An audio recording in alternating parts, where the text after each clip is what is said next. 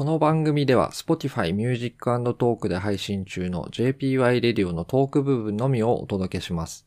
Spotify Music Talk なら番組内で紹介された楽曲も一緒に楽しむことができます。ぜひ Spotify アプリをダウンロードしてみてください。それではエピソードスタート。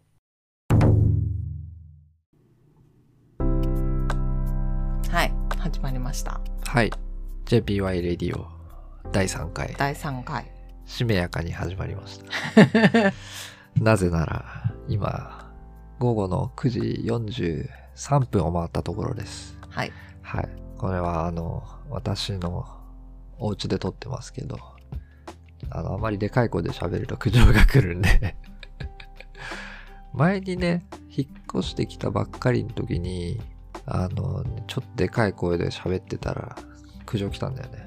うん。苦情来てなんかエレベーターにあの話し声がうるさいみたいな、うんなん。かあのイラスト屋のあの写真が貼ってあるイラストが書いてあるあのポスターをなんかエレベーターのとこに貼ってあってあこれうちらのことだなと思ってね。う、ん。でまあそういう感じでまああのおっかなびっくり撮ってる感じですね。はい。ほいでうん。何？前回の振り返りしますか？振り返りそうですね。振り返りの前にあれかあそうそうああの、スローガン、キャッチフレーズをちょっと3回目にして早速変えようとかと思いまして。はい。えーというのも、まああの、あの、なんだ、大見えを切って、 good music、good talk とつけましたが、まあ、 good talk はね、多分、あ。うん。うん、あの未来永劫届くことはないと思うんですよね、そのの目標にね。はい。我我々の滑舌も悪いし、うんあのーとかえーとか、うんなんかフィラーばっかりなんなか、なんつうのみたいなうね。ん。なので、もうあの早速もう、はい、変えようと思いまして、 good music は変えずにね、いい音楽、音楽自体に罪はないですから、うん。あの音楽はもういいっていう、その、そこにあるままでもそれでいいので、なので、 good talk の部分をちょっと変えさせてもらおうかなと思います。なので、 good music、good time にしたいと思います。はい。あの、まあ、逃げ、逃げですね。完全に。逃げてますけど、まあ、逃げるが勝ちということはえー、そんなことないんじゃないの？うん。まあ、 good time、いいあのーまあそのね、 good time ってさ、いい時間ってさ、別にいいトークイコールね、いい時間と限らないでしょ、うん。なので、まあ、グダグダのトークでも、適当トークでも、えーっと、まあ皆さんにね、楽しい時間を提供できるんじゃないかっていう、一末の、一縷の希望、望みを、うんはい、胸にうん。はい。あの、日々精進邁進していきたいと、邁進、はい邁進邁進？していきたいと思います。はいはい。よろしくお願いします。そういう感じです。あれ？いい音楽と適トークは？いやいやいやいや。グッドタイムの方だよね。そうそうそうそう。そうだよねそうだってなんか T シャツ作りたいとか言 T シャツ、うのにあ、。T シャツ作ります。え？何をいきなり？もう言っちゃったよ。うんえ、まだ何販売するの？販売はわかんないですけど、うん。まあ私あの、4月、4月にですね、マラソン出るんですね。はいあの、サトシ君に誘われて。またかい。またサトシの名前出したけど、懲りずに。またかい。なので、あの、ちょっとマラソンに行ってくるんで、その時に着ようかなと思って。はうん。で、まあ宣伝も兼ねて。い。で、そこに日本語より英語が入ってた方がかっこいいと。かなっていう、そういう西洋かぶれのね、マインドをちょっと出していこうかなっていうところですね。なので、まあ、なんかもう一個候補で、いい音楽と適トークって、もう語呂もいいので、あの、いいかなとも思ったんですけど、語呂もいいし、キャッチーだなっていうね。日本語で書いてあった方がやっぱさ、あ日本人がやってる番組なんだなと思って、ちょっと。安心して入りやすいかなってとこはあるんだけど、まあそこ、そこはちょっとね、あの、かっこつけ虫が出たというか、はい、感じですかね。まあまたもしかしたら変えるかもしれないんで、うん。はい、その辺は、あの、ゆるく適当にやっていきたいと思います。はい。はい。で、前回の振り返り、うん。はい。どうですか？あのーとりあえずね、あげる前にデモをもらったんですけど、で時間を見た時に長っと思ってはい。で前回が、ね音楽入ってなくて45分とかだったのに2回目はえー、1時間半？まあ、半近く喋ったか、25分とか、うん、喋ったかな。だから約2倍ですよね。で長っと思って。うん。喋りすぎたね。うん、でそのデモの時はあの音楽の部分が30秒間だけしか聞けなくってでまあアップされてからフルの方もあの聞いてみたんだけどやっぱりフルであの音楽はね流れた方がいいなって思いましたね。そうですね。あのそれはやっぱそうだな。あの、途中からなんかいきなりさ、でかい音量でバーンってかかるじゃん。あのそう30なんだ秒のやつ。よねで、まあ、うん。まあ、デモはデモでしかないっていうかね。あの、だから、あの、Spotify の無料会員の方は、あの、非常にお聞き苦しい感じだと思うので、そこはすみませうんん。あの、Spotify さんにお金払ってください。あの、ここでね、まちょっと宣伝しておかないと、Spotify うんの。はい。でもまあ、うん、聞き方は自由だと思うので、うんまあそれで、まあ、聞きたいなっていうふうに、30秒でもさ、うん。思ってくれた人は、まあ、あの、会員にならなくても、レンタルしたりとかして、聞いてくださってもいいし、はい。うん、YouTube でもいいし。うん、いろんな聞き方があると思うので、はい、今ね、何でもありですから。うん、はい。違法ダウンロード以外だったら何でもありなんで。本当に。ね。でもなんか、あのー最初な、時間を見てね、うん長って思ったんだけど、はい。でもちょっと思ったのが、その一曲に対してこんなに解説してくれるラジオ他にないぞと思って。うんうんうん。あんま見ないよね。聞かないよね。うん。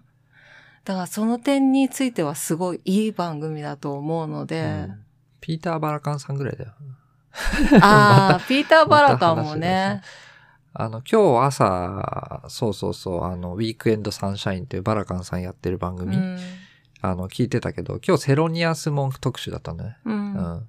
あの、セロニアスマンク特集。うん。あの、って言わないと多分怒られるな。セロニアス文句じゃなくて、セロニアスマンクの特集やってて。で、えー、っとね。なんか見たいって言ってた映画の人？あ、そうそうそうそうジャズピアニストの映画。はいはい。で、まあその映画やるから多分特集したんだと思うんだけど、うんやっぱりね、あの解説がすごいね、詳しい解説が。え、ピーター・バラカンさんなんか関わってんの？関わってるかはちょっとわかんないけど、うん。うん、あの、すごいいいろいろ話してました。へえ。いろいろ逸話とかを。うん。まあ、この人も薬に、薬に溺れたのか？誰だった？あななんかジョン・コルトレーンと、あの、共演した時に、なんかコルトレーンが、なんかヘロイン中毒で、ジャズミュージシャンみんなヘロインとかやってんだよね。昔の。ううん。あの、で、マイルス・デイビスのバンドクビになってみたいな話してて、うん、そういう感じの。で、なんか文句と一緒にやってる。なんか文句がそれで逮捕された話とか、なんかいろいろそういうありがたいお話をいろいろししてくださってました。はい。うん勉強になります。で、はい今回は何の特集でしょうか？はい。じゃあ、お願いします。はい。今日は、伝説のレコーディングスタジオ、ロックフィールド特集です。イエー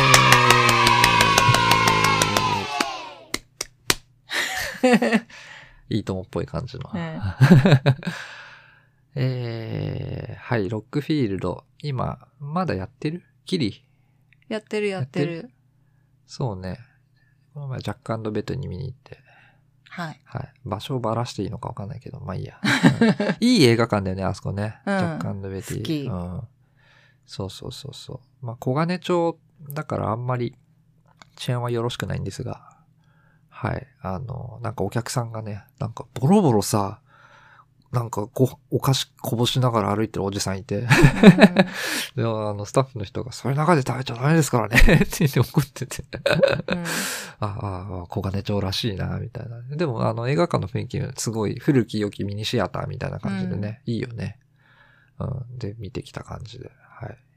よかったですね。はい。今日は、まあ、JP 特集と言っても過言ではない。JP 特集？あの、いつもなんか私の方がうん選曲が多くなってしまってたので、うん。ようやく JP がはい。結構聴いてる人たちをね、うん、そうね。選曲できるかなっていう感じで。でもまあ決めたのはぜほとんどあなたですけどね。え、そうですか？そうだよ。だってボヘミ、あ、もうもう言っちゃっていいか。ボヘミ。あえだ ダメだよダメダメ、だよと。か。あの、ちょっとあれなのは、うんそのオアシスは、この曲が絶対いいっていう風に言ったのと、あとシャーラタンズはよく知らないっていう風に JP が言ってたので、はい。私選んだんですけど、うんうんその他の曲は JP セレクションですね。はい。はい。はい。じゃあそういう。よろしくお願いします。じゃあもう一曲目聴いてもらえますか？そろそろ。はい。はい。はい。クイーンでボヘミアン・ラプソディ聴いてもらいました。はい。はい。どうですか？え？え？名曲ですね。えっ、と、まあまあまあ言わずと知れたクイーンの名曲で、まあ1、2を争う人気曲だと思うんですけども、まあ皆さん映画は見たと思うんですよ。多分見てない人はまあいないと思うんですけど、この映画、ボヘミアン・ラプソディね。いつ公開？一昨年？去年？去年じゃないか。まあ2、3年前に公開されて、まあ大人気。で、まあその流れでまあ再びクイーンがね、わーってなってさ、あの、人気がまた復活再燃して、で、まあその流れで、あの、クイーン店っていうのがね、渋谷の、行ってきました。うん、西部でやってましたね。はい、行きました。インスタにも上げたんですけど、うん。はい。写真。まだフォロワーゼロなんで皆さんお願いします。よ よろしくお願いしま。す。はい。いやな、どうしようかな。も どうしようかなも好きに語ってくださいよ。もう、あなたもうね、終わった後のあのね、ボロボロ泣いてたもんね。うん私は、ボヘミアン、パソコンで見たんですけど、映画ね。映画。ううんん。あの、うんいいバンドだと思いましたよ。うん。でも、あの、そう見ただけで、特にね、その、まあ、ボヘミアン・ラブソディとかは聞いたけど、うん。そこまで深く掘り下げなかったんですよ。その、見たときはね。見た時は。うんまあいい映画だな、くらいのね。そうそうそうそうそうそうそう。っていう感じで、で、なんか JP に誘われて、クイーン店行ってみたんですけど、そしたら、あの、ボヘミアン・ラブソディの映画を、あの、みんな何回も見に行っていいっていういう風になってたじゃないですか、あの時。はい。その理由がすごい分かりました。ああの、映画館に行って見た方がいいですね。そうだね。それは間違いないね。あの、大音量で、え、クイーン店は、あの、結構映像が多いのかな？あとクイーンの曲も流れてるし、あの、大音量で音楽が聴けて、あとライブ映像とか見れたりとかして、もうなんか全然、あの、感動が違ったというか、うん、なんか、そう、だから、JP に誘ってもらって、あの、すごく感謝しているというか、あの、クイーンの良さを知らずに死ぬところだったんで。そう。で、あの、クイーン店行った後にさ、興奮冷めやらぬまま、あの、このね、うん。ロックフィールド特集のやつを撮ろうと思ったんですけど、はい。いや、これはにわかファンすぎて、いや、ちょっと一日聞き込んでからじゃないと、真面目。真面目か。うんあの、昔からね、聞いている人に申し訳ないなと思って。昔からこの JPY レディを聞いてくれてる人たちに、違う違う違う違う。ク クイーンを、クイーンも。クイーンねそうそうそうクイーンファンの方々にね。うん。あんた偉いですね。そうやってちゃんと子さんのファンを立てるっていうね。うん。あそうですよ。あああね、あのークイーンって終わって電車でね、帰りの電車で、ね、あの、ちょっと今からクイーン聞くから、ちょっと、っとごめんっつって、ね。一人で黙々と、私はもう一人でこう、つむつむやるっていうね。つむつむやってないけど。はい。それくらいね、燃え上がるものがあったんだね。ううんん。うん。なんか思いが強すぎて何を話したらいいのかわかんないけど。うんそう、ジョン・ディーゴンが、あの、作曲したすごいかっこいい曲なんだっけ？アナザーワンバイツダスト。うん。ででですごいかっこいい。で、その曲が Spotify でも再生回数が1位なんですよ。あ、でもね、再生はね、あの、ボヘミアンが1位だった。ああ、でそうだ。なんかあれって、んなん何が違うの？ランキングは1位なんだけど、アナザーワあ。じゃあダウンロードかな？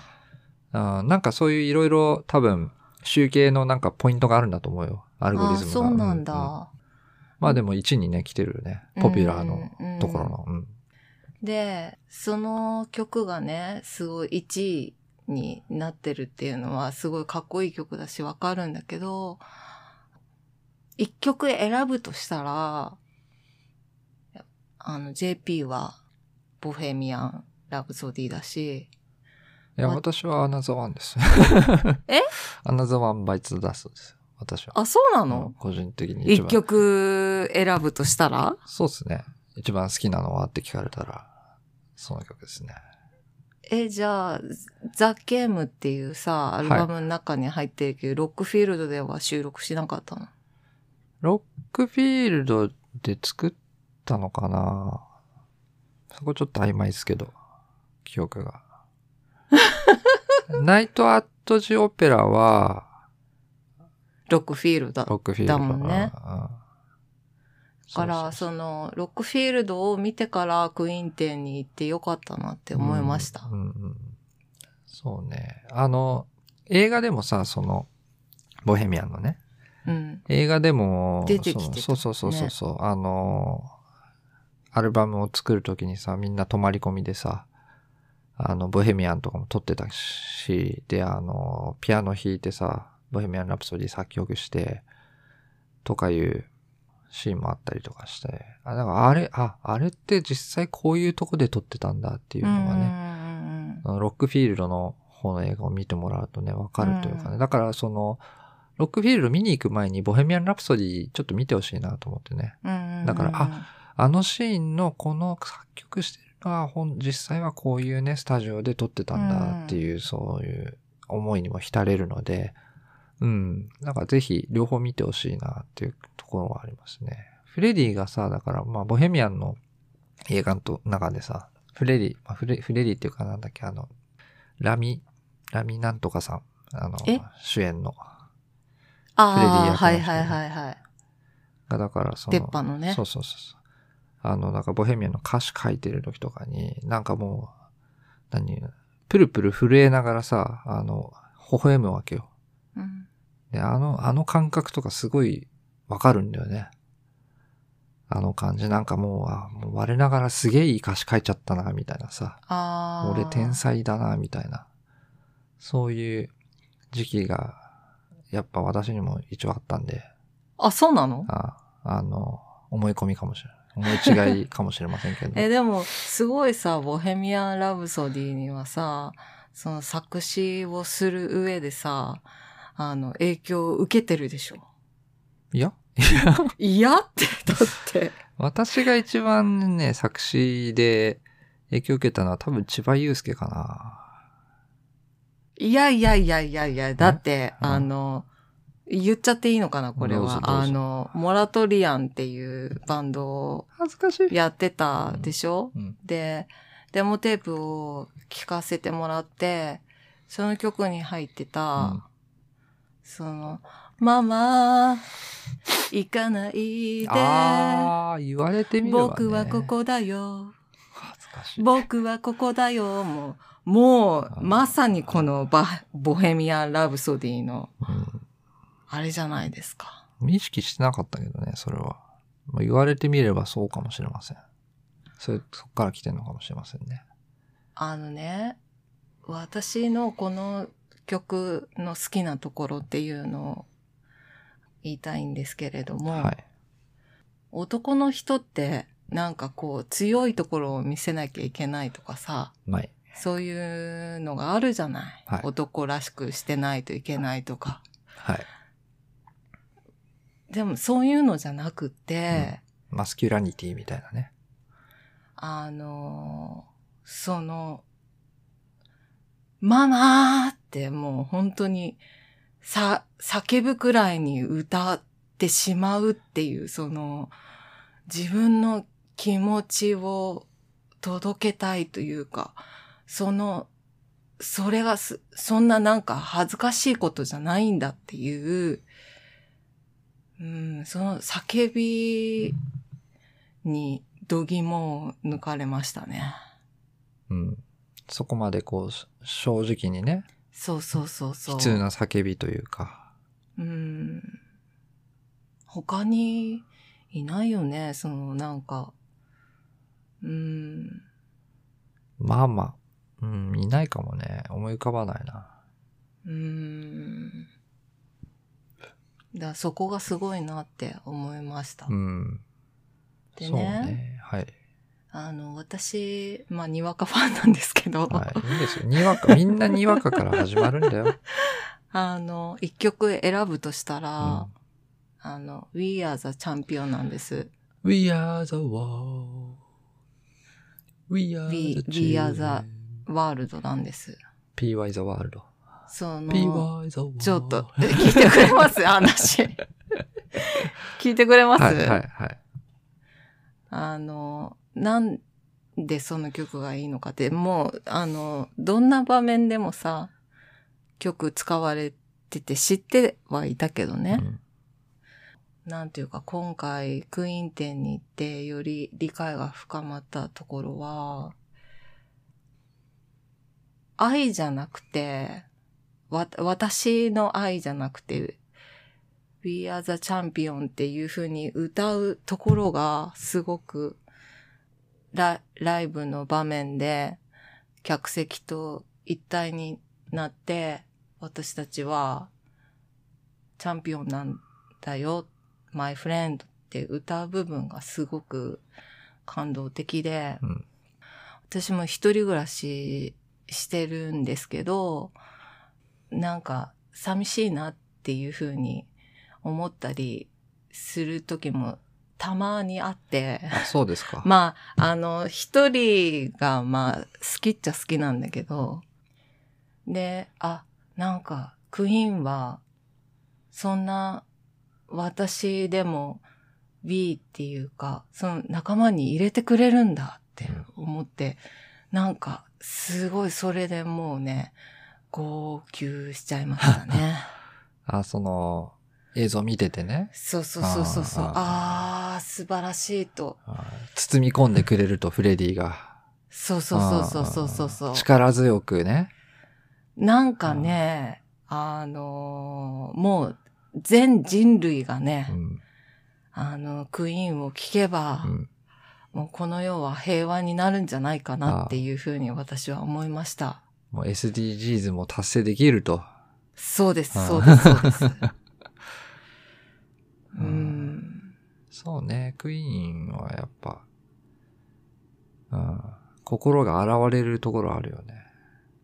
だから、うんなんで今まで私クイーンを聞いてこなかったんだと、うん。自分を恨みましたね。ああ。そうですか。まあ、はい。逆に言ったら死ぬまでにね、出会えたのが良かったんじゃないですか。うん生きてる間に、クイーンといううん。素晴らしい存在に。で、なんか入るときにさ、バレンタインカードですとか言って、ポストカードもらって、あれ？と思って、あれなんか、クイーンの曲に、バレンタインの曲あったかしら？と思って、前回バレンタイン特集したから、あれ？と思って。で、なんか、ん町田達樹が浮かんできたのよ。うん。うん。で、なんか試合が終わって、うん明日のエキシビジョン、なんかファン、ファンに、なんか一言ありますかっていう時に、明日は逆バレンタインお見せしたいと思いますみたいな、すごい気の利いたことをコメントしてて。はい。町田達樹より愛を込めて。そうそうそう。で、からの、うん。そのクイーンの Don't Stop Me Now だったんですよ。Don't Stop Me Now で踊ってた。そう。で、で改めエキシビジョンでやってて、たのね。そう。滑ってたのね。うん。あの、クイーン聞いてみたら、あの、バレンタインって単語が入ってんのよね。バレンタイン、ああ、曲にね。そうそうそうそう。んんああ、だからなんか、ああ、忘れちゃったと思って。うん。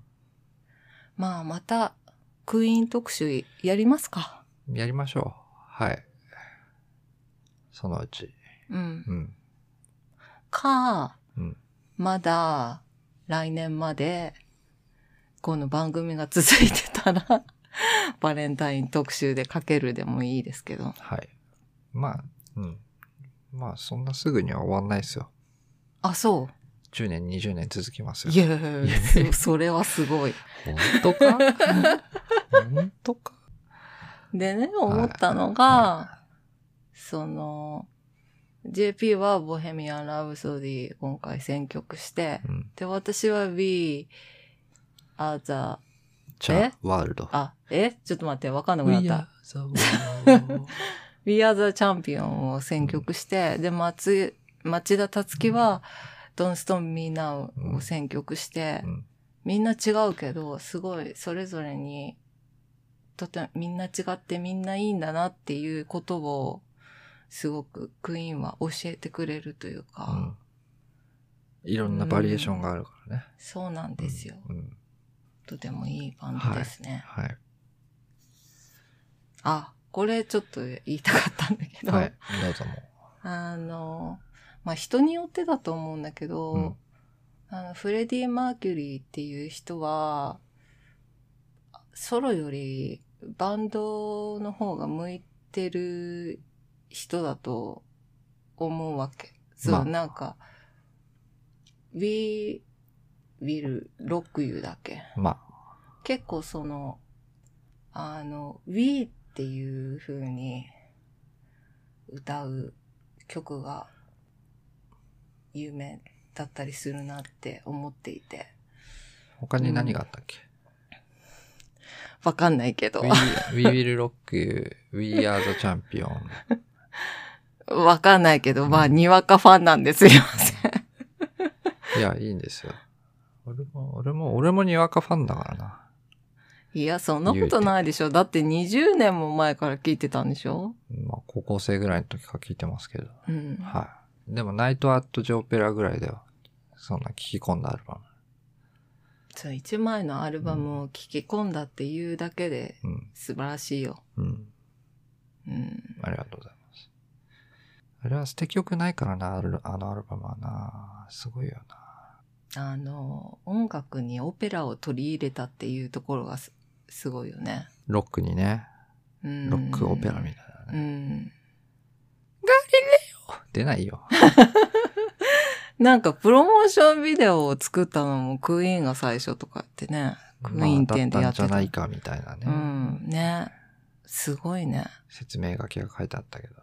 まあでも小説あるんじゃないですかその MV 誰が最初に作ったかっていうのは。あーそうなんだまあ MTV がさ、できる前の話だから、まあできる、後、できた後とできる前で、いろいろ意見か分かれるんじゃないかなと思って。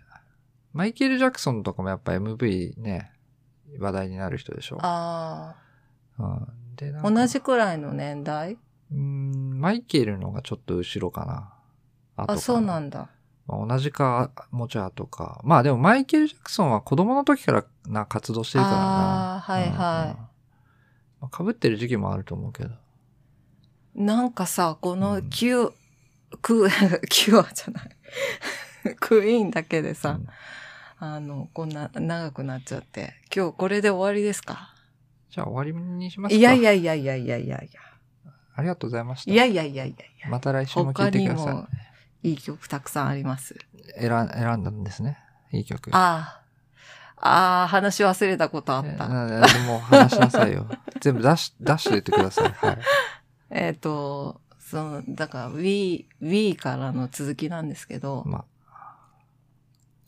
でね、あの、ふと思ったのが、これ、スマパンのビリー・コーガンだったら、あ、まおそらく、I am the champion って歌う人なんだろうなって思ったんです。あ、あじ、自己が、自我が強いから。そうそうそうそう。でも、ソロ、ソロが、そういう人はソロがいいんだろうなっていうふうに思いがちだけども、はい。なんだかんだスマパンがいいっていうね。これはどういうことなんだろうっていう。どうなんだろう。あの、だから周りがついてくるか来ないかなんじゃないですか？そのワンマンな人でも。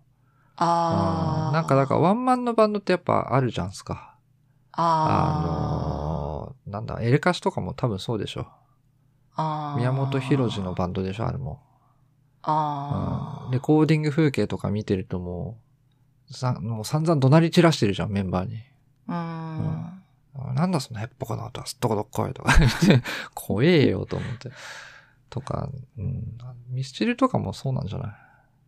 桜井さんのバンドなんじゃないの？あとか、うん、思ったりね。ボンジョビとか。ーあ。ボンジョビをボンジョビ。うん。ボンジョビ、だって自分の名前がバンド名なんだよ。うん。絶対あれでしょ。カイバンドみたいな？ああ、そうそうそう。そうそうそう。カイバンドみたいなね。うん。うん海バンド。バンヘイレンとかさ。うん。うん。だニンもさ、自分の名前つけてないけど、一人でバンドみたいなところあるからね。ナインチネイリズ。あの人は、うん、ナインインチネイルズ。トレント大好きなんだけど、トレント・レズナー。うん。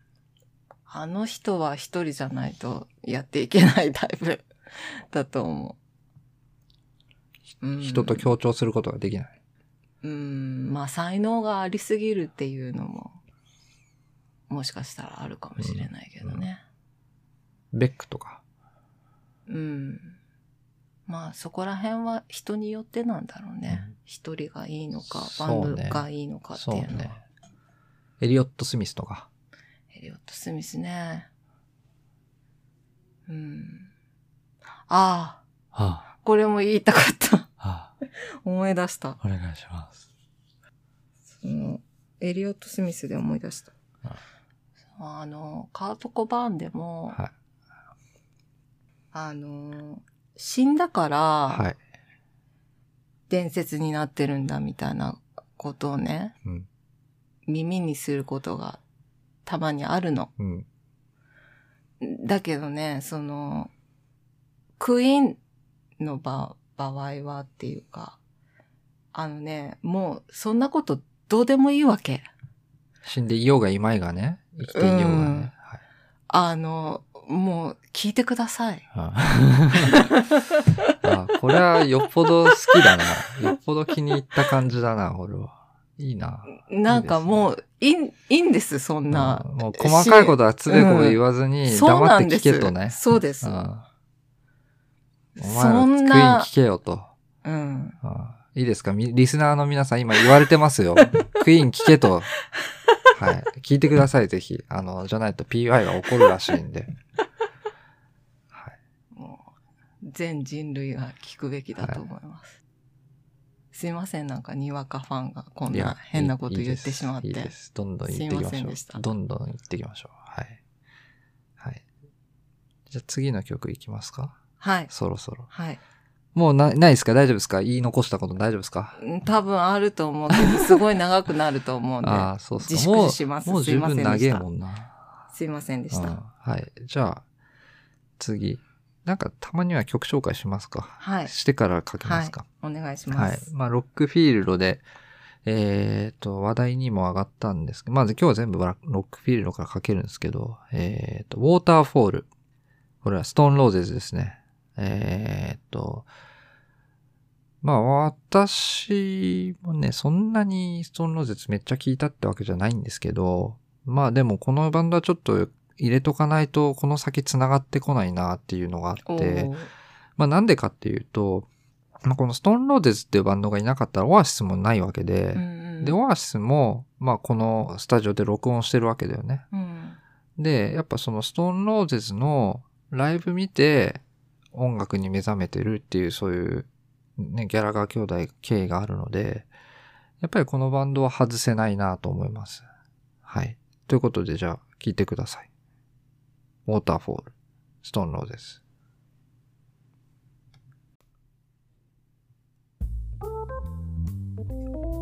ザ・ストーンローゼズ・ウォーターフォール。はい聞いていただきました。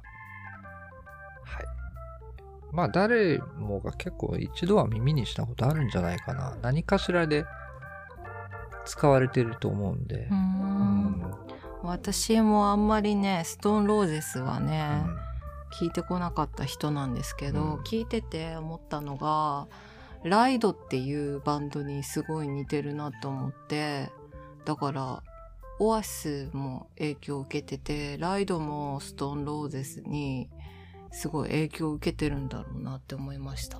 おすごい影響力があるバンドなんですね。ー影響を与えたんじゃないですかね、やっぱり。うーんうんそうね。そうライドはそんな、ライドは知らない。あ、そう。まあ、シューゲーザーバンドなんだけどね。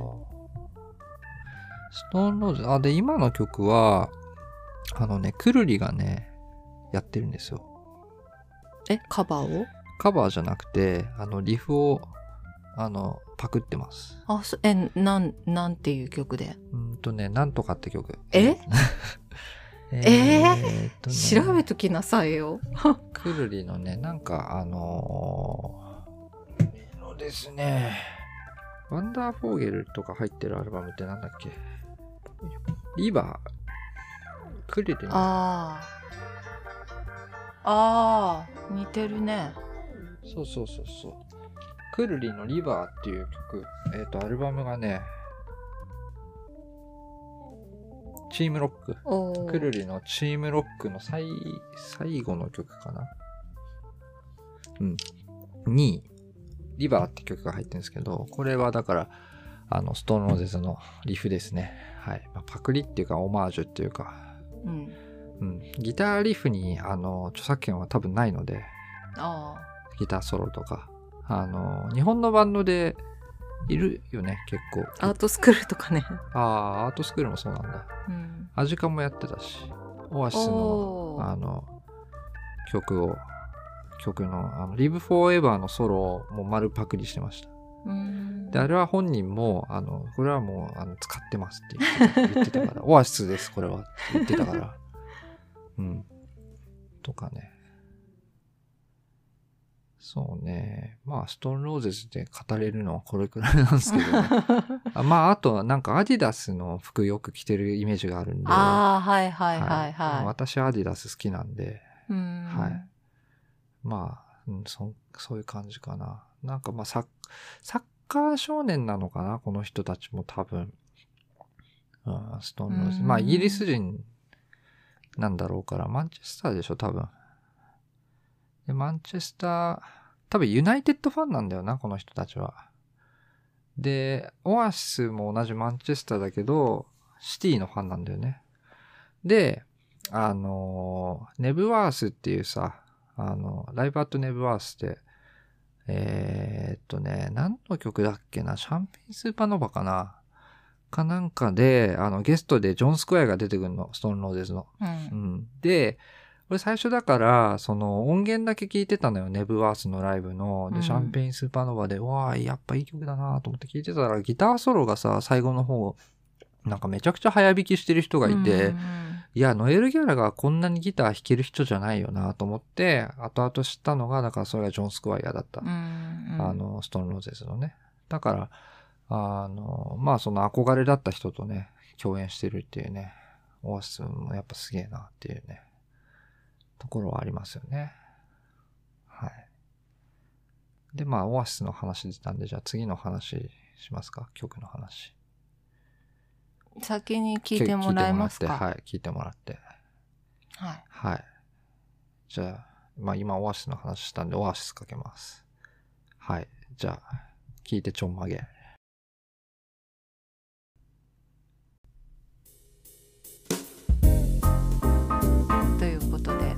ワンダーウォールオアシスを聞いてもらいました。はい。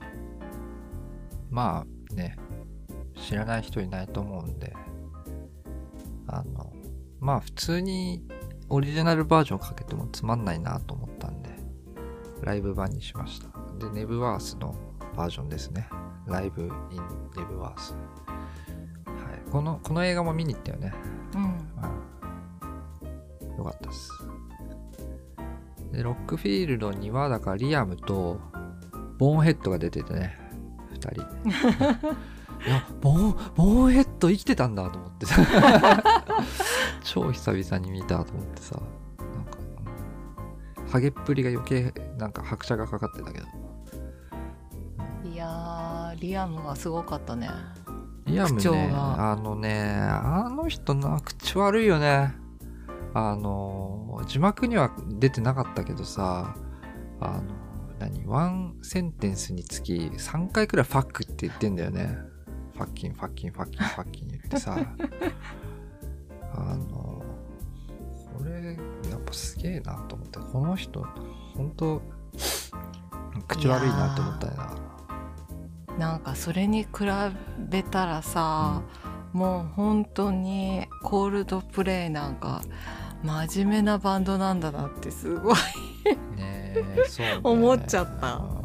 あの クリス・マーティンとかすげえナイスガイじゃん、そうそうそうそうそう。ん。なんか僕らは愛を歌ってくんだみたう、いなね。そうそうそうそうそうことそ言っててさ。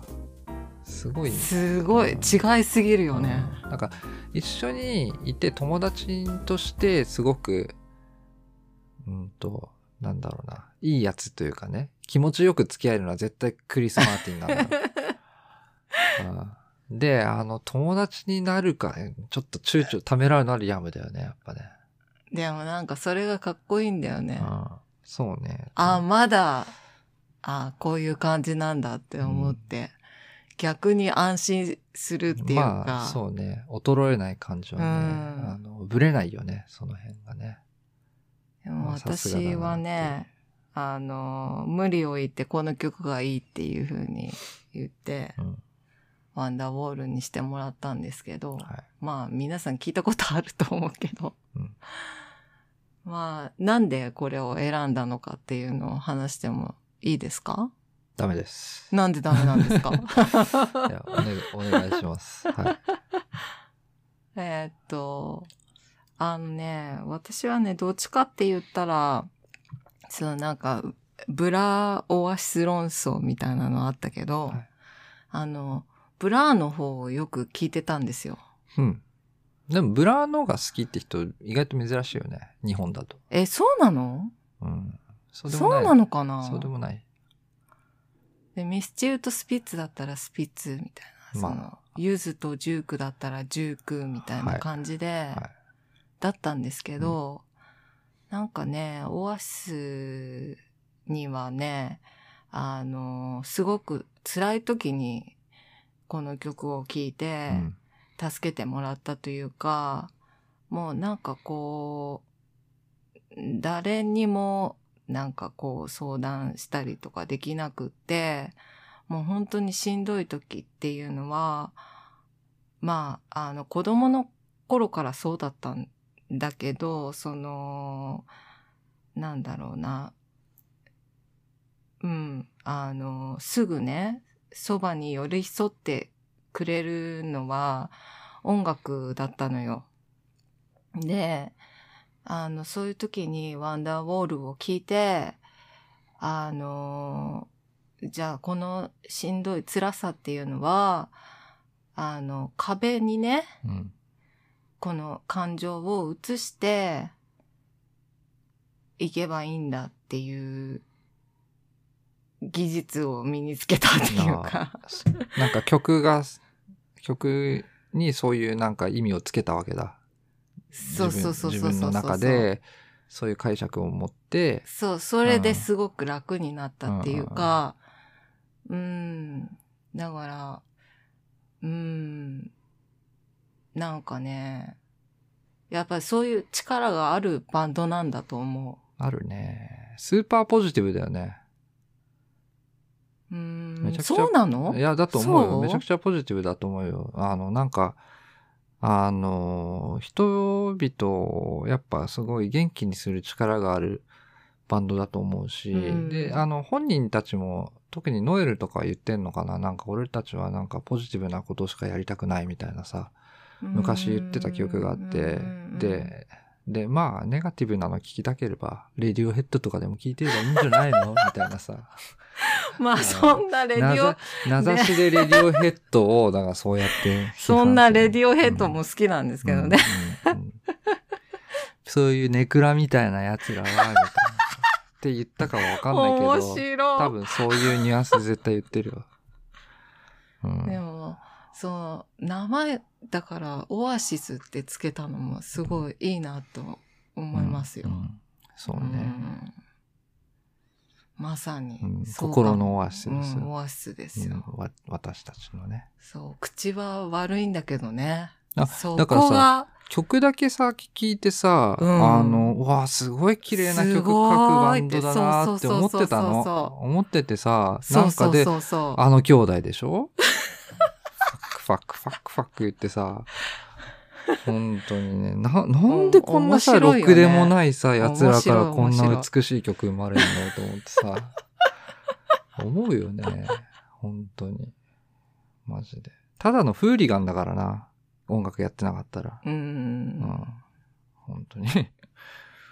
うん。いやー、でもいいバンドですね。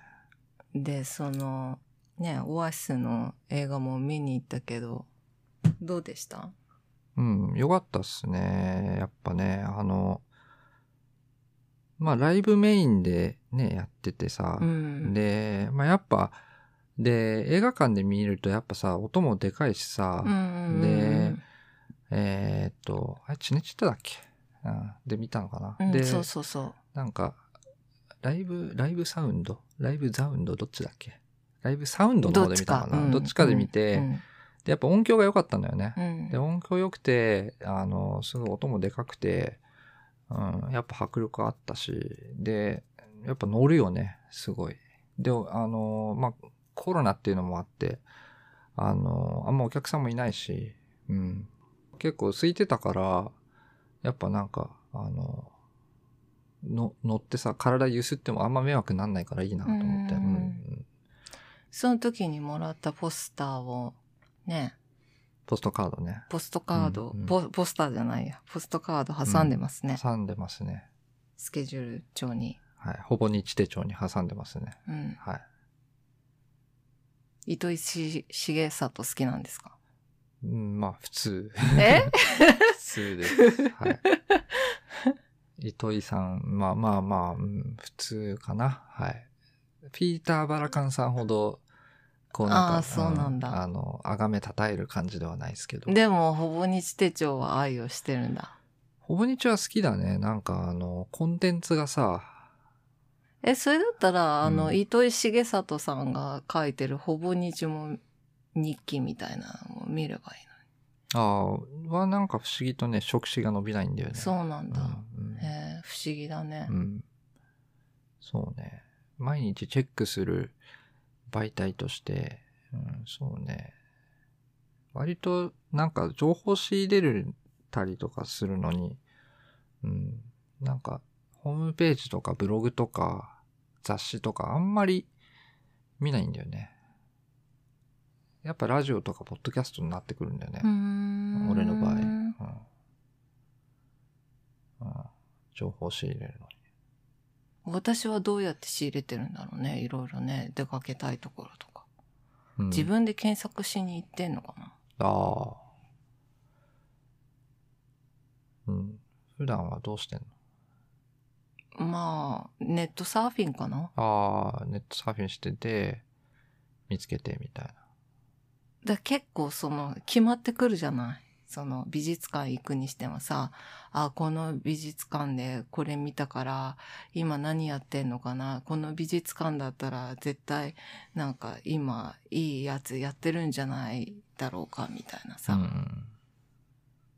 なんかじゃあ、その、匂いを嗅ぎつけるんだな、どっかからな。うんうんアンテナ張ってな。うん。うん。うん JPY JPY! JP と PY で JPY JPY JPY! JPY レディオいいんじゃないですか？イエーイイェイ。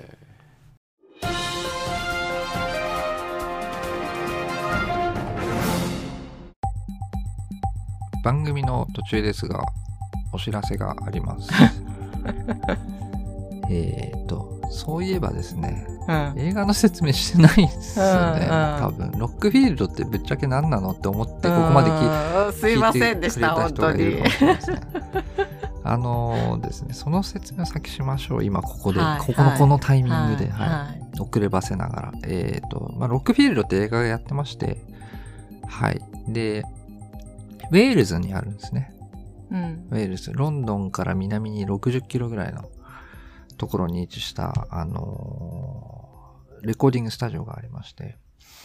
で、まあ、もともと農場なんですよ。てか、今も農場なんですけど、まあ、牛がいたり、あの、馬がいたり。で、その、でもなんか豚が500匹くらいいたんだけど、さすがにそれは売っ払って、スタジオを開設したみたいなことを言ってたけどね。そうそうそうそう。で、なんかもう、オーナーがもともとバンドマンで、で、その、まあでも農場もやってて、で、なんか取る場所がないから、じゃあないもんは作っちゃえばいいっていうね。で、だから農場を改装して、レコーディングスタジオにして、でしたら、なんか、ブラックサバスとか、あとは、まあさっきね、最初に言ったクイーンとか、まあなんか名だたるバンドがね、うんなゾロゾロとやってきてロでロレコーディングしてったっていう、そういう伝説のスタジオがあるんですね。で、今もまあやってて、宿泊型のスタジオ？うん、そうそう泊まりながらね寝泊まりしながら料理も出てくるし、うん。合宿みたいだよね。うん。うん楽しそうだね。で、なんかそのドキュメンタリー映画だね。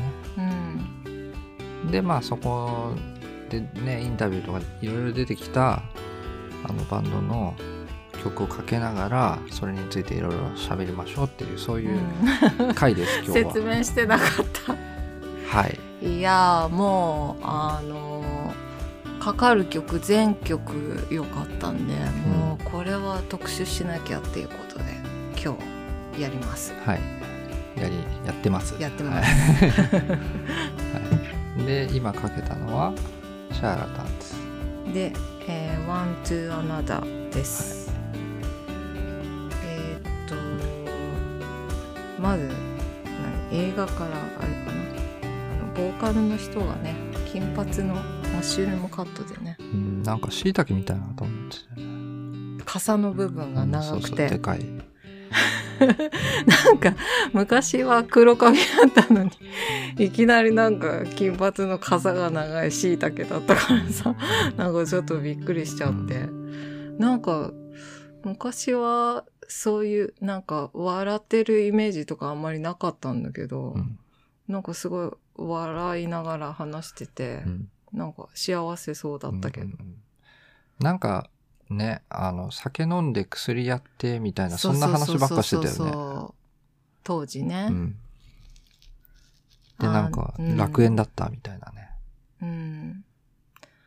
なんか、その、キーボード奏者の人が、あの、車を運転して、まあ、ね、お酒飲んだ、それで、まあ、運転するっていうのが、良くないと思うんだけど、で、事故っちゃって死んじゃったっていうふうに言ってたけど、で、なんでこの曲を選んだのかっていういうのは、なんかね、結構ね、シャーラタンズは、あのーキーボードの人がキーマンだったんだって。はい。で、なんか冒頭ですごいキーボードがさ、あのーいい感じになり、響いてさ、すごいロックだなっていうふうに思ったから、はそう、これにしたんだけど、い。いい感じキーボード。いい感じ、キーボード。でも、なかなかさ、その、なんていうの、キーボードだけを弾いてる人はさ、そのバンドのさ、キーマンだっていうことなくない？あんまないかもね。ないけど、まあでもあり得る話ではあると思うよ。あ、そう、なんで？あの、鍵盤弾ける人ってさ、やっぱうんうんうん。音楽知ってんだよね。そうなうん、のあの、うん、すごいね、音楽理論、理論っていうか、その音感いい人が多い、すごい。へえ、じゃあフレディ・マーキュリーもうん音感よ鍵盤良いんじゃないですか。弾けるから。うんうんうんちっちゃい頃からやっぱピアノやってましたとかっていう人は、やっぱすごく音感いい。うーん。めちゃくちゃいい。すぐ覚えちゃう、他の楽器も、そんで。へえ。うんで、作曲センスもあるし。そうなんだ。うんうんなんか変に、あの、我流で、鼻歌で、それにコード乗っけてとかだと、あの、音外れてたりした時に、あの、自分ではそれが普通だと思ってても、ピアノ弾ける人からすると、うわ、何その気持ち悪い、あの、旋律みたいなね。メロディあーみたいな、それちょっと直してみたいな言われたりとかね。そういうコードと、その、このコードにその音を当てはめちゃいけないみたいなとか言われたりとかするから、あの、めんどくさい時もあるけど、まあでもやっぱ、うん、ピアノ弾けるって、まあすごい、ピアノ、うん、すごいね、そういうことだなと思います。私ね、ピアノマン好きなんですよ。ビリー・ジョエルの？え？ん？違う違う。あのピア、ノ弾ける人、なんか、うん、あの、ナインインチネイルズのトレント・レズナー。弾けるの？そう。うんあんな、ガタイが良くって、うんピロローンって弾いちゃったりとかさ、うんすごい、なんかもう胸キュンじゃない？なんか男の人でピアノが弾けるっていうのがさ、なんかすごい、もうフレディ・マーキュリーもさ、うんもう胸キュンだしさ、いっぱいいるじゃん。うん。トム・ヨークも弾くし。あー、素敵ね。うん。トム・ヨーク、あと素は、敵ね。マシュー・ベラミーもやるし、誰？ミューズのボーカル。あー、はいはいはいはいはい。あとは、エルトン・ジョン。あー、うんそこら辺はちょっと聞いたことないあ、けどそうで、すか。すいません。ビリー・ジョエル。今言っうん。うん。ね、あの、まあ、私、キュアが好きなんですけど、今まで出してないけど、曲曲をね。ププリリキュアじゃないよ。ザ・キュアだよ。プリキュア。あの、うん、ロジャー・オドネルさんとか好きだし、うんそう、今戻ってきてやってるんだけど、いつアルバム出るのかな？なんか、ね、アルバム出るって言ってたんでしょ？うん、なんか、ツイッターで。えー私英語わかんないから NME かなんかの記事であ、そうなんだ。載ってた気がするね。なんかだからロバート・スミスが、あの、なんか、なんとかってバンドと一緒にコラボしたのよ。うん。コラボして、で、なんとかかんとか、ウィズ・ロバート・スミスみたいな名義で出して、うん。で、その時になんか合同インタビューで、で、今なんかアルバム作ってて、で、なんか2枚できそうなんだよね、みたいな。で、なんかそのうちの1枚は、あの、多分キュア史上最もダークなものになるんじゃないか、みたいなことを言ってて、で、まあその。あ、それが何？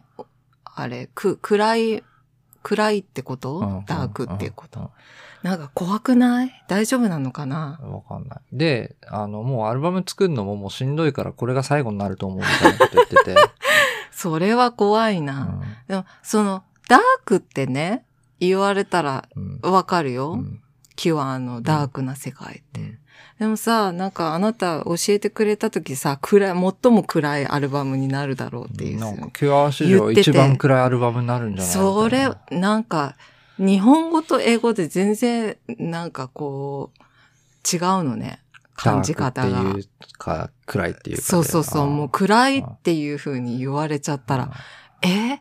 大丈夫なのかな？っていう風に思っちゃったけど、ダークな世界、ああ、それなんだ、ああ、知ってる知ってる、ああ、ああ、それはいいアルバムになるわっていう風に思うけど、この英語と日本語の違いは何なんでしょうね。ダークっていう言葉に、えーっと、ネガティブさがどれだけ含まれているかなんじゃない？ダークと暗いに。暗いっていうともうほぼネガティブな意味しかないじゃん。うん。暗い曲とかさ、暗い人とかさ。うん。ダークな人とかさ、なんかちょっと悪そうじゃん。ああ。ダークナイトみたいなさ。あなんかだからそういう多分、あの、うん、言葉に含まれてる含有量の問題だと思いますよ。ネガティブ、ネガティビティの。あ。なんかすごいロックフィールドと関係ない ところにシャーラタンズとは遠ざかってしまいました。すいませんでしたシ。ャシャーラタンズは、他に語りたいことはありますか？キノコ頭と酒と薬と。あ、でキ キーボード、キーボードがで、なんか才能あった人だよねっていううんうんう話をね。んそんなにね、深く掘り下げてはないんだけど、何枚か CD は持ってました。このアルバムも持ってたと思いますあそうですかはい。あの、うん。語れるのはそれ、それくらいです。すいませんでしいやた。、謝らないでください。いいんですよ。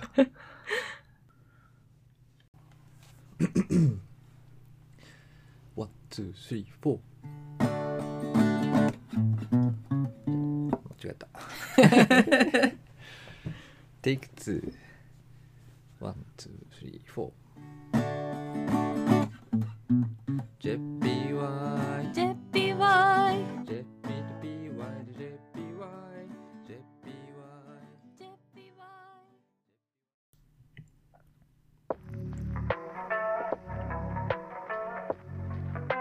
マニックストリートブリーチャーズ If you tolerate this, your child will be next. はい。はい。発音いいです。これは、すごいメッセージ性のある曲ですね。うん。うん。ロックフィールドにも出てきました。うん。あの、あなたの大好きな SDGs にもつながるんじゃないですか。あうん。歌詞の内容的にも。これを許容するんであれば、次はお前らの子供の番だぞって。うん。あ。うん。うん。だから、なんだろう。うん、今ある不幸をそのままにしちゃうと、自分たちの子供がそのツケを払わなきゃいけないんだぞっていうね。うんうんそうそうそう。そういう。まあ、マニックスはそういうメッセージ性の強いバンドですね。うん。聞いてました？いや、あんま聞いたことない。あそうなんだ。うん。うんこれはすごい、うん、心に響いたな。この歌詞は。うん。今、だから考えなきゃいけないことだよね。これさ、いつの何年の曲 ?98 年でしょ？うん。もうこの時にすでにそういうことを歌ってたんだと思ってさ。あうん。ね。まあ前々、この年代からまあ地球温暖化がどうのとか多分言われてたと思うんだけど、あ。うん。うん。まあでもこの年代からね、さ、す率先して、まあ温暖化の話じゃないと思うけど、まあでもそれ以外にもいろいろね、98年だとな、何があったかなこういうなんか、世界的にやっていかなきゃいけないことっていうと。まあまあ世紀末じゃん。まあそうだね、世紀末だね。えっ、と、まだ多分アメ、アフリカ、アフリカがもっと今よりもっと貧しかったりしたんだろうな。うん。多分。あの、ライブエイドあるじゃん。うん。あクイーンとかも出た。あれが、だから85年の7月で、で、あの時とかは、だからエチオピアの基金があったのよ。で、それのために、ボブ・ゲルドフが、あの、いろんな人に声かけて、バンド集めて、で、チャリティーコンサートやろうって言って、やったイベントなんだよね。で、なんかそれくらいの年代の時はまだ、アフリカも飢餓に苦しむ人がいて、まあ今もいるんだろうけど、まあでも昔に比べたらだいぶ減ったはず。ううんん。ファクトフルネスに書いてあった、それは。うん。そうそうそうそう。あの、世界はだいぶよいい方向には行ってる。うん。ゼロではないけど、その問題はね。まだまだ山積みだけれども。うん。まあでもやっぱその、この調子でどんどん良くしていかないとね。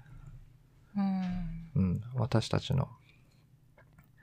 うちらがまあ生きてる間は多分大丈夫なのかな、ギリ。多分。まあでもやっぱ次の世代とかやばいんじゃない？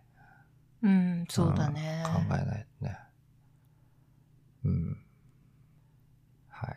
前回も出てきたけど、ね、グレタが怒ってますから。うん。ね。各国のお偉いさん相手にね、How dare you? つって。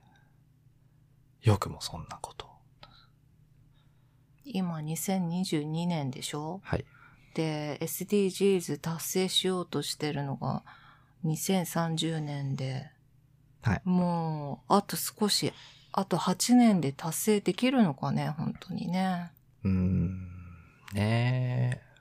まあ、なかなか厳しい目標だと思うよ。うん。うん。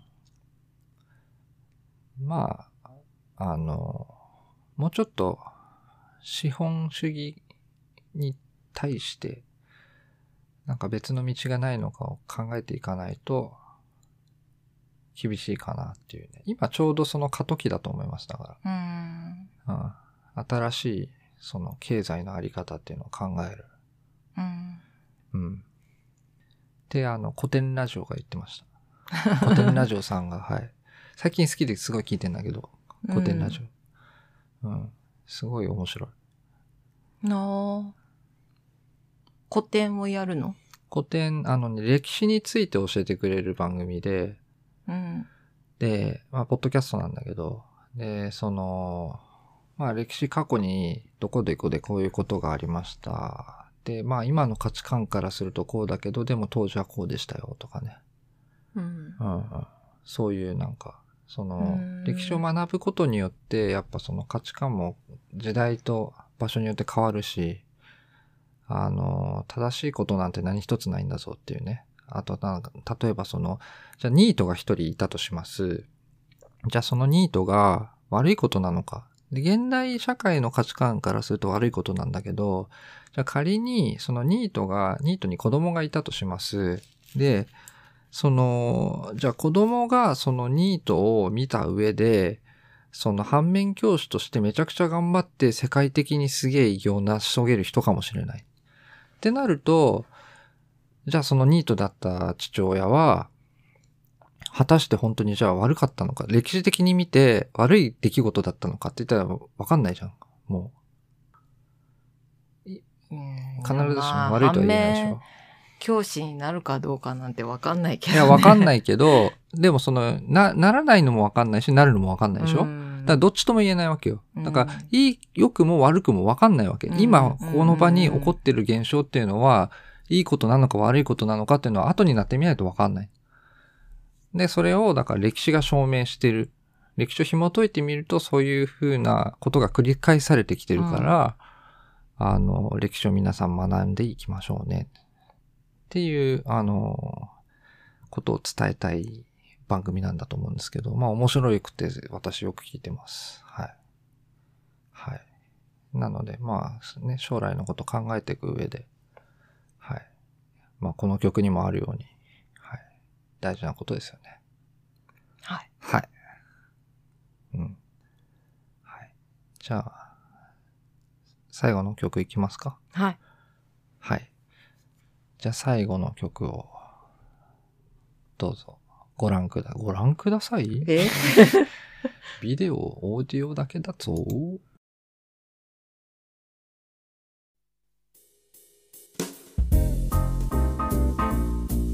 い、聞いてもらいました。最後の曲ですね。黄色い曲です。いやー、黄色ブームが来てるんですよ、PY。PY の黄色部分。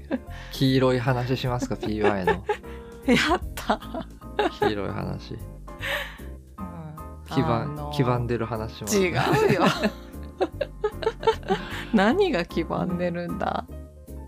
いや、アイシャドウから始まり、アイシャドウが黄ばんでる。でもなんか何気に違うよ。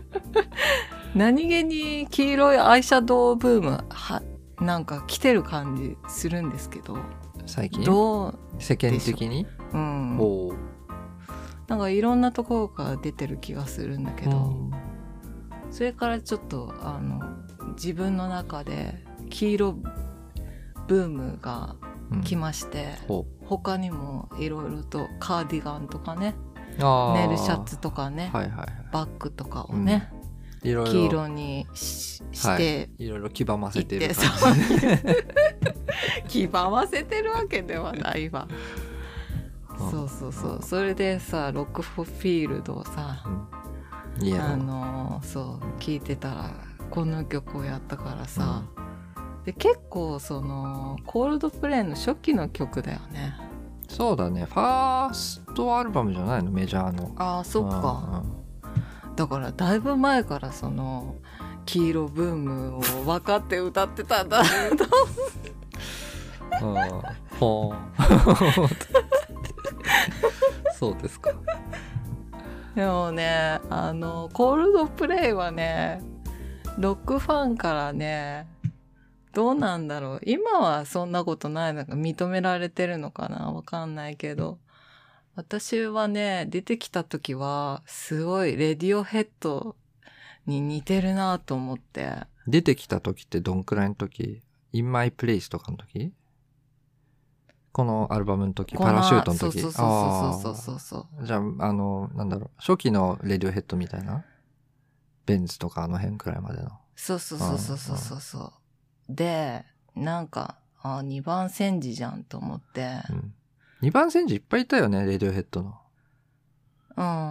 まあミ他には。ミューズとかも言われてたじゃん。あそうそうそう、ミューズも思ってたけど、でも全然今はもうだ大丈夫っていうかもううん。ミュ,、ミューズってこれだよねっていうのうん。が、あとね、トラビスとか。ああ、で、コー。ルドプレイ、はい。コールド二番プレイ煎じだと思ってたけど。そうそうそうだからねアルバムはね X&Y くらいしか持ってなくて、うんそう。だからそんなに着込んではいなかったんだけど。アルバムで言ったら、うん、あの、2枚目の方がいいよ。何？どんなジャケのやつ？あの、白、白いやつ。白いやつ？放題が静寂の世界って放題で、白でなんか 3D グラフィックの岩みたいなやあつ。うん。ああれね。何の曲が入ってる？In My Place とか、サイエンティストとか、あとはな、クロックスとか。あのアルバム好きだな。うん、へえ、うんそれは何？レディオヘッドっぽくないの？ああ、まあ、ぽい曲もあるっちゃあるけど。ああ、うんうんまあでも、うん、いい、いい。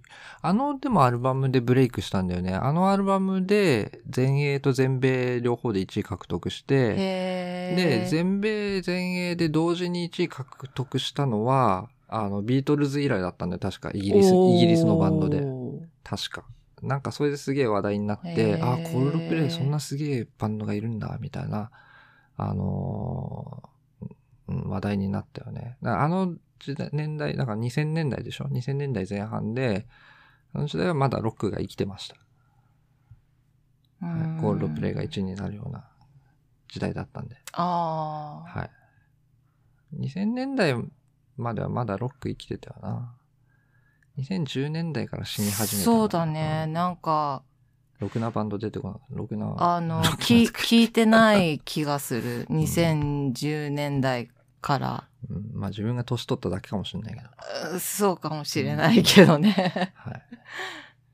まあ、聞いてる人は聞いてるけど、うんすごいなって、そう、うん、なんか最新の音楽をね、追い続けてる人はすごいなって思うけど。すごいね。な、年取ってくると若い人に興味なくなってくるんだよね。来ちゃうんだよね。ああ、わかるわかるわかる。なん、なん、なんでかわかんないけど。あの、ロックって、その、憧れの対象だったんだよね。自分の中で。で、やっぱり自分よりすごい人がやってるものだっていうイメージがあるから。わかるわかる。だから若い人に対してその気持ちを抱けないんだよね。なんか憧れられない。じゃあ何？シシャモちゃんとかは？それは性別が違うから大丈夫なの？うん、性別なのかな？なんかまあ、シシャモちゃんとかね、チャッあでもチャットモンチは俺より年上だから、うん。あシシャモちゃんとかまあ見てて、うん、あ可愛いなっていうね、感じだよね。じゃあ男性うでんはそんなに、うん。でも、わ、わかるわかる。その気持ちわかります。なんか、あの、音楽ややってて、うん。やっぱ憧れの気持ちなんだよね。そうね。あの、遡って聞いたりとか、うん、だから昔に遡って聞くみたいな感じだから、うん。うんまあ難しいとこだよね。そうだね。だからなかなか年下のバンドっていう風になると、うんうん、まあバンドもいるんそれはだろうけど、それは、どうなんだろう。うん、な、あんまり良くないことなのかな。わかんない。それは、まあ、その何、若いイコール良くないっていう風な考え方になっちゃうのは良くないね。若くても絶対もっといいバンドはいっぱいいるし。だから少子化になっていくわけだから、うんそういう風になっていくと、その新しい音楽を聴かなくなるっていうことになると、どんどん音楽が廃れていっちゃうっていうことになるんだよ。まあ、産業的には廃れていくかもね。その、あの、商売的な意味で言えばね。う。うんん。まあでも音楽ってさ、もともとは違うじゃん。あり方として。そのお金稼ぐためにやるもんじゃないじゃん。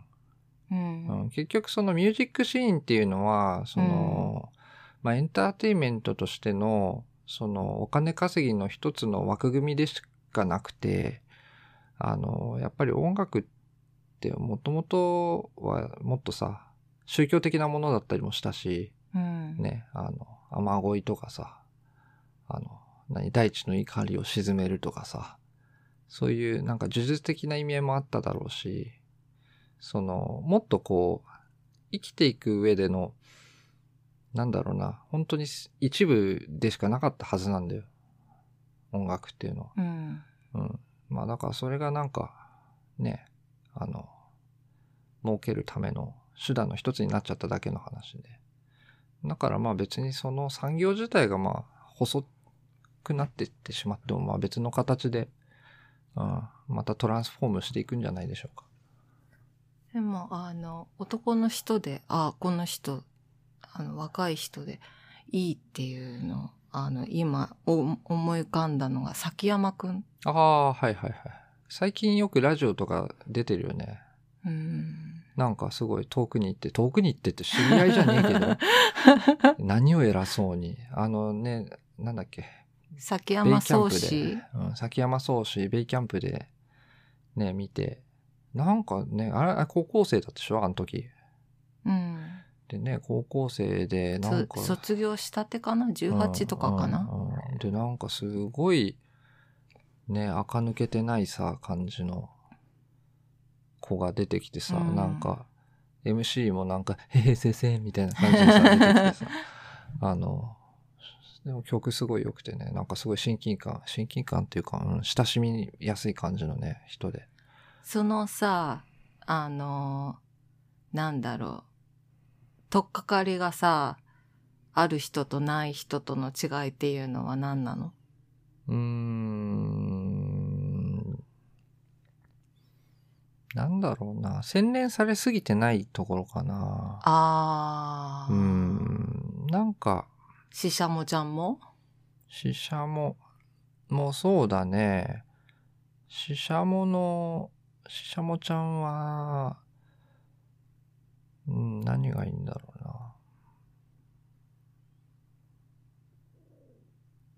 うん、なんかまあ小さい人たちが頑張ってやってる感じがいいのかな、多分。うん。うんで、邦楽のことばっかり言っちゃったけど、じゃあ、洋楽では、若い人では、どんなのが今流行ってるのかな？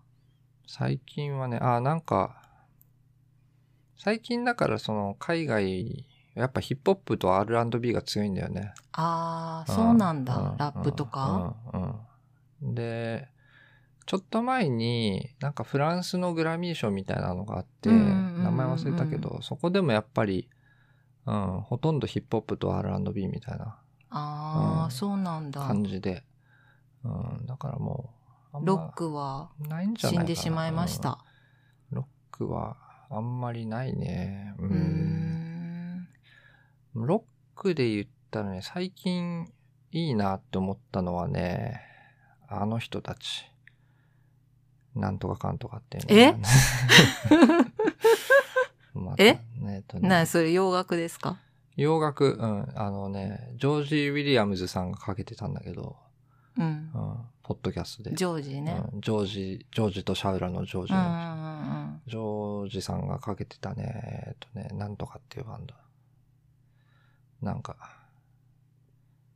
女の子のグループで、うん、なんかね、10, 10代のひなんか退屈さをこう言ってる。ティンティンズとかにもちょっと近いのかな。あうん。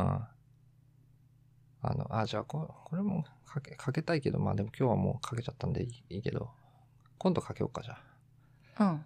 ああそうね。今度じゃあそのなんとかかんとかっていうのをちょっとかけたいと思うんで、あの、皆さんもやもやしながら、なんとかかんとか。ちょっと一週間過ごしてください。なやだ。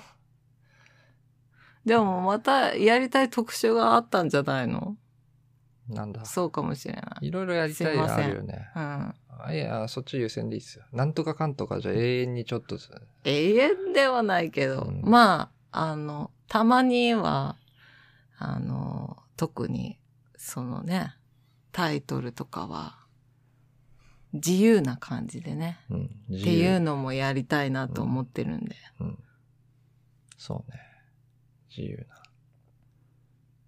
日を。自由。の時になんとかかんとかをかけるんですね。はい、そうです。わかりましたそれにします。わかりましたはい。ということで、第3回 JPY radio、レイ、 radio、radio。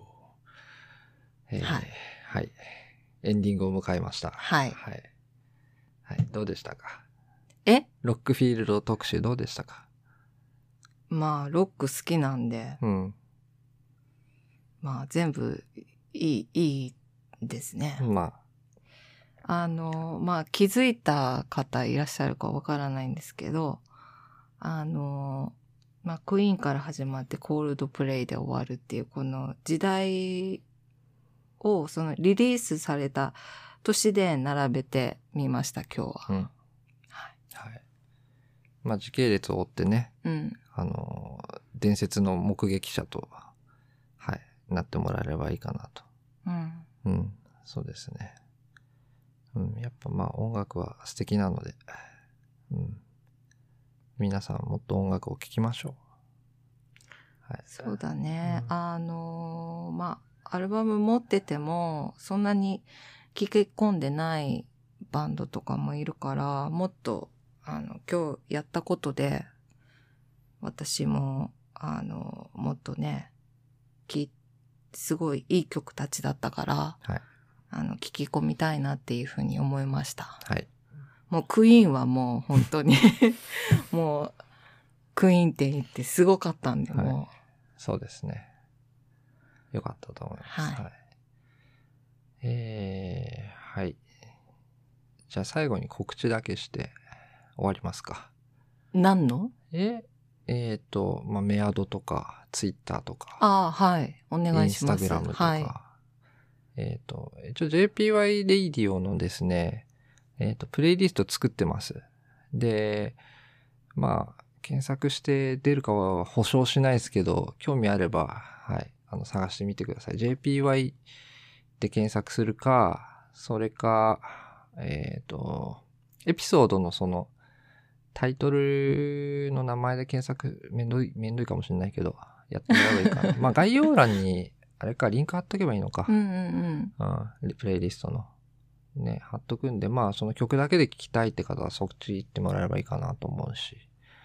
で、あと、メールは、jpyradio.gmail.com で、あの、もしなんか、えー応援とか、苦情とか、あれば、苦情は一切受け付けません。え？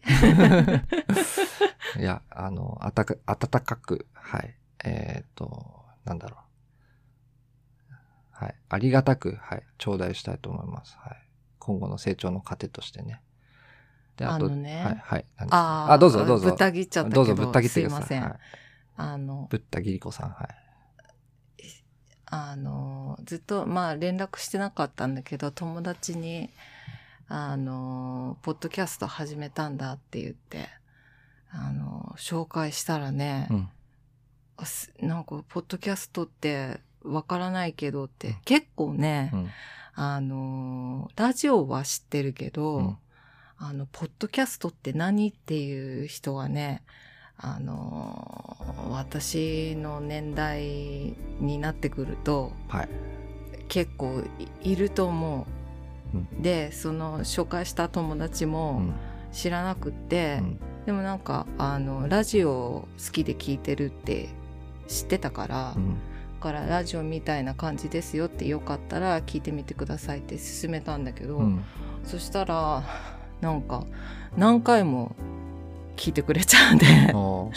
なんかすごい喜んでくれてうんうんなんかそうやってねこんなトークがグダグダだからさ誰か聞いてくれる人いるのかなっていうふうに思ったけど、うんそうやってね喜んでくれる人が一人でもいるんだったら、うんあのやり続けていきたいなっていうふうに思ってます。はい。そうですね。はい。まあ、人が多いに越したことはないですけど、うん。あの、まあ一人でもいればね、あの、それだけ我々のなんか番組で元気になってくれる人がいればね、うん。はい、それに勝る幸せはないと思うので、うん。うん、はい。はい、そういう感じですね。あ、でですね、ツイッターもやってます。このタイミングで。ツイッターもやってます。いいではいす。はい。で、ツイッターは、アットマーク、JPYR オフィシャルで、あの、検索してもらえれば出ると思いますんで。で、えーまあ、フォローお願いします。まだね、フォロワーがなんと、すごいですよ。0人なんですね。誰かちょっとフォローお願いします。あの、別にた 楽しいことはつぶやかないですけどね。はい。いやー、つぶやいてるよ。あそうですかんはいまあ、あとは、インスタも開設しましたので、インスタグラムも JPY レイディオで検索してもらうと、あの、はい、見っかると思うんで、はい。でもね、インスタすごいんだよ、なんで？フォロワー。ゼロ人なの。まあ、まだまだこれからということでね、はい、どんどん、あの、はい、頑張っていきたいと思いますんで、はい、これからも皆さんよろしくお願いしよろます。しくお願いします。はい。ということで、第3回 JPWay レイレイディオ、はい。はい、お聞きいただきありがとうございました。ありがとうございました。はい。では、また来週。さようなら。また来週。